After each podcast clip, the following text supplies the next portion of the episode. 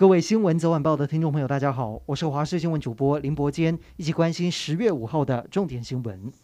第五十八届金马奖颁奖典礼在今天傍晚由金马影后谢盈萱、金马新演员陈妍霏共同揭晓入围名单。而入围最佳女主角的有陈湘琪、贾静雯、王静、林嘉欣。最佳男主角入围者则是有郑人硕、张震、邱泽、吴镇宇和柯震东。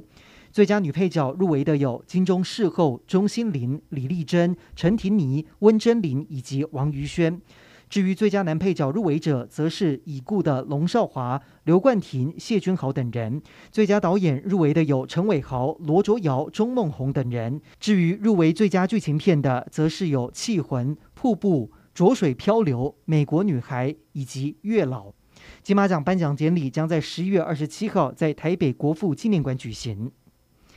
二零二一诺贝尔物理学奖在台湾时间今天下午五点四十五分揭晓，由意大利理论物理学家帕里西、出生于日本的气象学家真锅鼠朗以及德国海洋学家克劳斯获奖。今天国内新增七例境外移入病例，好消息是没有新增本土确诊，也没有死亡病例。随着国内疫情趋缓，今天开始有条件开放部分休闲娱乐场所，像是电子游戏场所、MTV、KTV、桌游、麻将休闲馆等场所。餐饮内用不限隔板或一点五公尺的间距，宴席开放离桌敬酒等社交互动。超商的茶叶蛋、关东煮可以自己夹，口罩规定也拟定再松绑。指挥中心指指挥官陈时中今天表示，继山林、海滨活动可以有条件不戴口罩之后，下一波将研议松绑运动时戴口罩的规定，包括在合体慢跑、健行都会纳入讨论。澳洲前总理艾波特今天下午搭乘新加坡航空低调抵达台湾。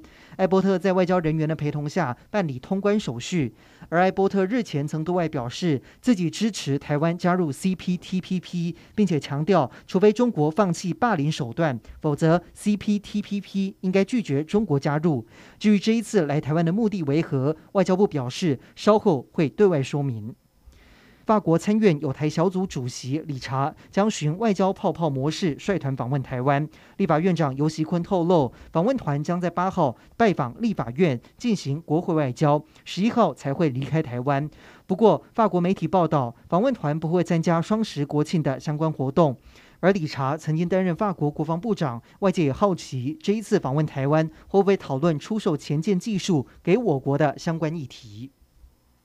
体育消息：台湾桌球老将庄智渊今天在二零二一桌球亚锦赛男单准决赛中，以三比一击败南韩的头号种子张宇珍，打进决赛。这也是继两千年蒋鹏龙之后第一个闯进男单决赛的台湾选手。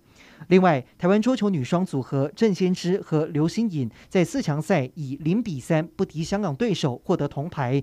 这是台湾相隔二十五年之后再一次在亚锦赛女双夺铜。